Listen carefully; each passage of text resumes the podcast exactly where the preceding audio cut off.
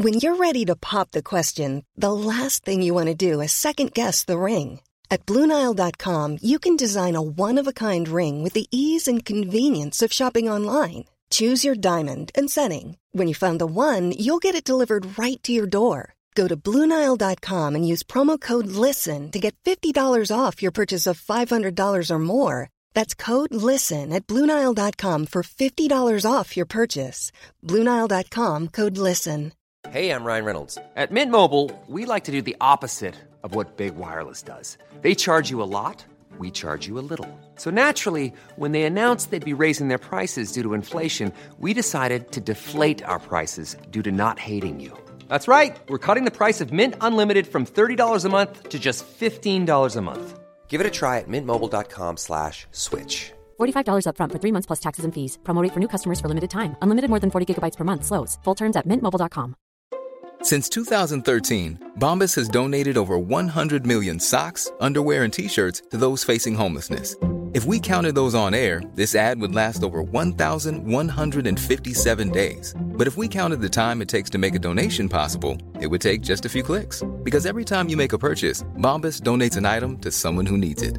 Go to bombas.com slash ACAST and use code ACAST for 20% off your first purchase. That's bombas.com slash ACAST, code ACAST.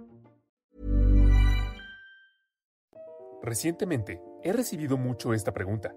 Oye, en algunos de tus videos dijiste que cuando los gobiernos imprimen dinero, enfrentamos inflación. Debido a la pandemia, la mayoría de los gobiernos han estado imprimiendo trillones. Entonces, ¿dónde está la inflación? Solo mira este gráfico. La oferta monetaria en Estados Unidos de América crece lentamente al principio, comenzó a incrementarse por el año 2008, pero mira este pronunciado incremento en el 2020. Cuando ves un gráfico así, por supuesto, te preguntas por qué no hay una gran inflación a pesar del incremento de la cantidad de dinero impreso. Probablemente has escuchado que la inflación ocurre cuando la oferta monetaria crece. Pero, ¿por qué no está ocurriendo eso en este caso? En este video, voy a explicar por qué no estamos viendo una seria inflación y por qué no siempre la impresión de dinero causa inflación. De hecho, puedes imprimir tanto dinero como quieras, pero la inflación podría no aparecer porque el incremento de la oferta monetaria es solo la mitad de la ecuación de la inflación. Probablemente te preguntas cuál es la otra mitad de dicha ecuación. Pues bien, la otra parte de la ecuación es algo llamado velocidad de circulación del dinero. Este fue un concepto que me costó trabajo entender cuando estaba en la universidad en mis cursos de economía, pero creo que finalmente lo entiendo también que puedo explicarlo en palabras sencillas para que todos podamos entender. En pocas palabras, la velocidad de circulación del dinero es el número de veces que cada unidad monetaria se mueve de una persona a otra. Por ejemplo, digamos que tienes 10 dólares y te da hambre. Entonces vas a un restaurante y compras un jugoso filete. El propietario de ese restaurante toma el mismo billete de 10 dólares que le diste y va a la carnicería de la esquina a comprar carne. Y a su vez, el carnicero toma esos 10 dólares y compra combustible para su auto. El mismo billete de 10 dólares compró el valor de 30 dólares en bienes y servicios porque cambió de manos tres veces. Esa es la velocidad de circulación del dinero. Simplemente significa cuántas veces el dinero cambia de manos. Mientras más alta, mayor cantidad de bienes y servicios compra. En nuestro ejemplo, la velocidad fue 3.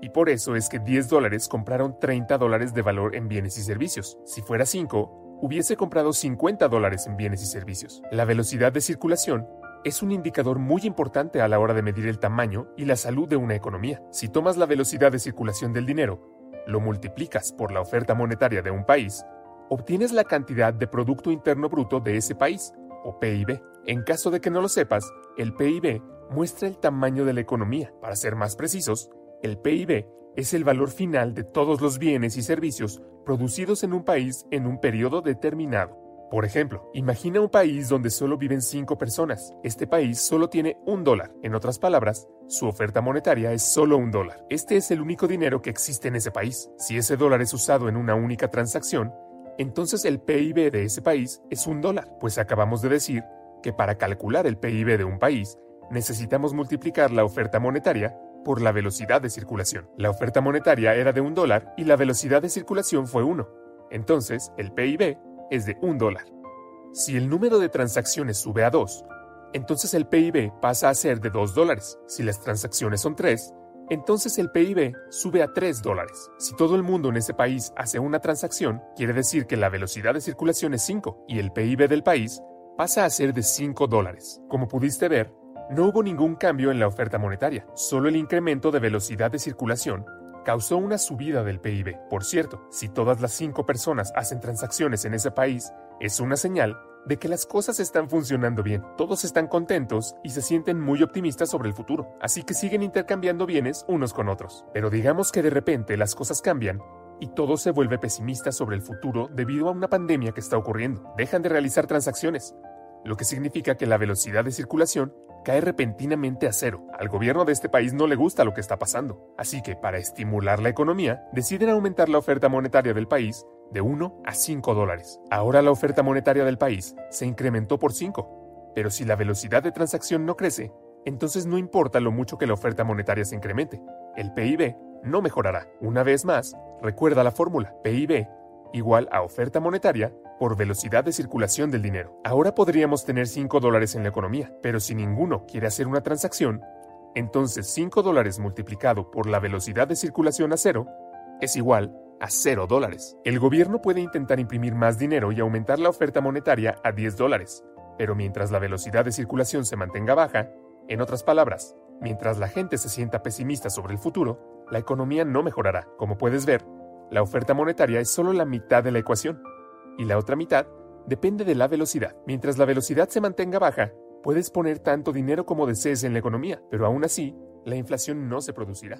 Hoy en día, la mayoría de las economías se rigen por principios keynesianos. Los keynesianos son economistas que creen que se puede estimular la economía aumentando la oferta monetaria. Desafortunadamente, la oferta monetaria es solo parte del asunto. La psicología de la gente también juega un rol importante en la economía. Por ejemplo, si te sientes bien y feliz con el futuro, es más probable que te vayas de vacaciones o vayas a un restaurante con tus amigos, o es más probable que compres el nuevo teléfono que deseabas durante mucho tiempo. Sin embargo, si sientes que se avecinan tiempos difíciles y el futuro es muy impredecible, ahorrarás cada dólar que ganes. No irás a un restaurante, no te tomarás vacaciones y definitivamente no comprarás ese teléfono. Entonces, volvamos a la pregunta inicial al comienzo del video. ¿Por qué la inflación no está ocurriendo a pesar del aumento de la oferta monetaria? Bueno, yo diría que simplemente mires tu propia vida y encontrarás la respuesta. Debido a la pandemia, probablemente estés pesimista sobre el futuro y evites gastar como antes. Todo lo contrario.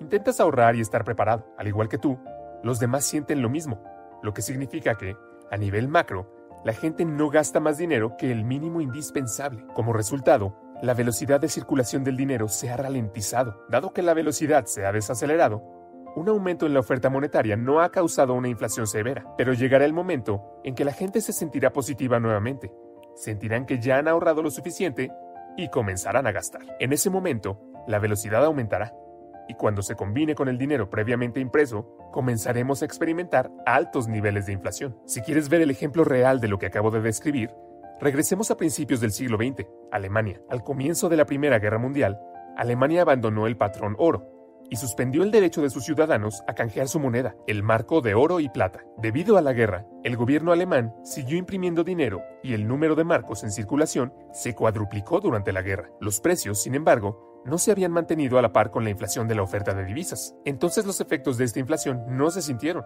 La razón fue que en tiempos de incertidumbre, la gente tiende a ahorrar cada centavo y la Primera Guerra Mundial fue definitivamente una época de incertidumbre. Entonces, a pesar de que el gobierno alemán estaba inyectando toneladas de monedas en el sistema, nadie lo estaba gastando todavía. Pero al final de la guerra, la confianza de la gente aumentó y la gente empezó a gastar. En un corto periodo de tiempo, los precios subieron para ponerse al día con la impresión monetaria anterior. Justo antes del final de la guerra, el tipo de cambio entre el oro y el marco era de unos 100 marcos por onza, pero en 1920 fluctuaba entre 1.000 y 2.000 marcos por onza. En poco tiempo, los precios minoristas aumentaron de 10 a 20 veces. Luego, durante el resto de 1920 y la primera mitad de 1921, la inflación se desaceleró y aparentemente el futuro comenzaba a verse un poco más brillante. La economía se estaba recuperando, la producción comercial e industrial había aumentado, pero ahora había que pagar reparaciones de la guerra.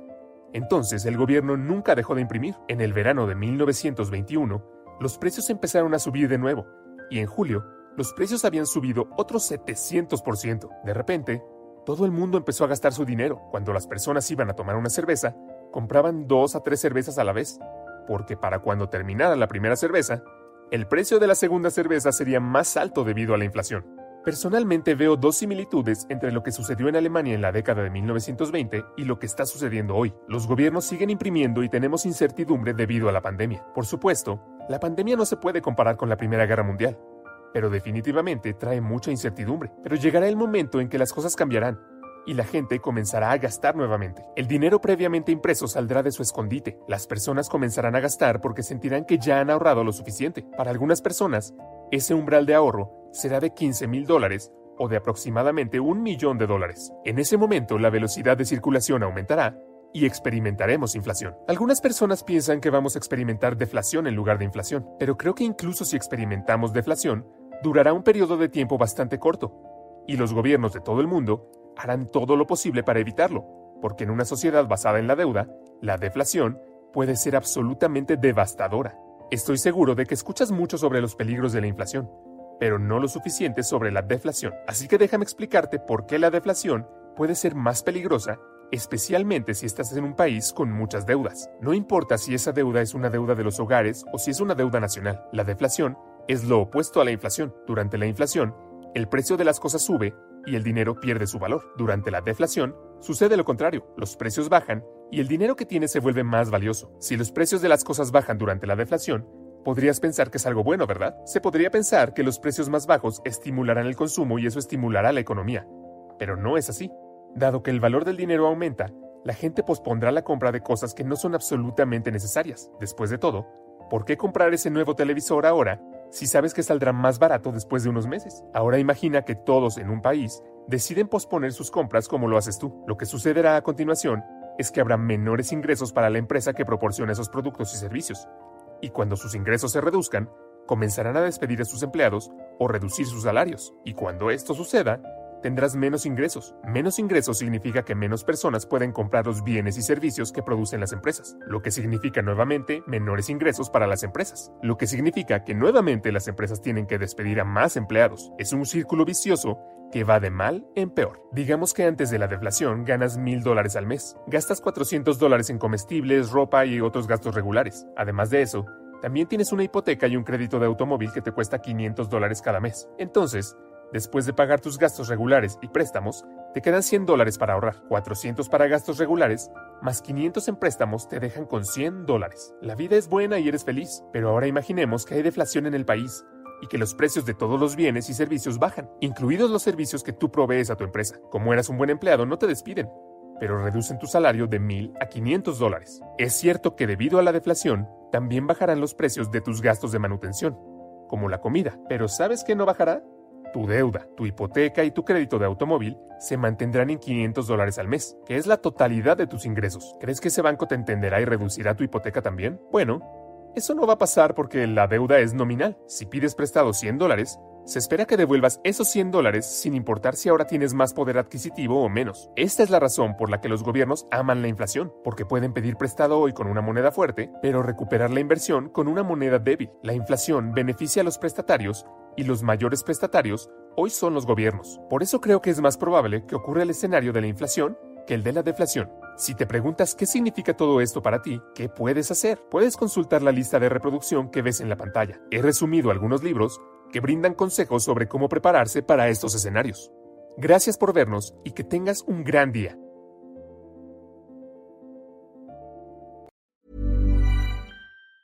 Even on a budget, quality is non-negotiable. That's why Quince is the place to score high-end essentials at 50 to 80% less than similar brands. Get your hands on buttery soft cashmere sweaters from just 60 bucks, Italian leather jackets, and so much more. And the best part about Quince, they exclusively partner with factories committed to safe, ethical, and responsible manufacturing. Elevate your style without the elevated price tag with Quince. Go to quince.com slash upgrade for free shipping and 365-day returns. Mom deserves the best, and there's no better place to shop for Mother's Day than Whole Foods Market. They're your destination for unbeatable savings, from premium gifts to show-stopping flowers and irresistible desserts. Start by saving 33% with Prime on all body care and candles. Then get a 15-stem bunch of tulips for just $9.99 each with Prime. Round out Mom's menu with festive rosé, irresistible berry chantilly cake, and more special treats. Come celebrate Mother's Day at Whole Foods Market.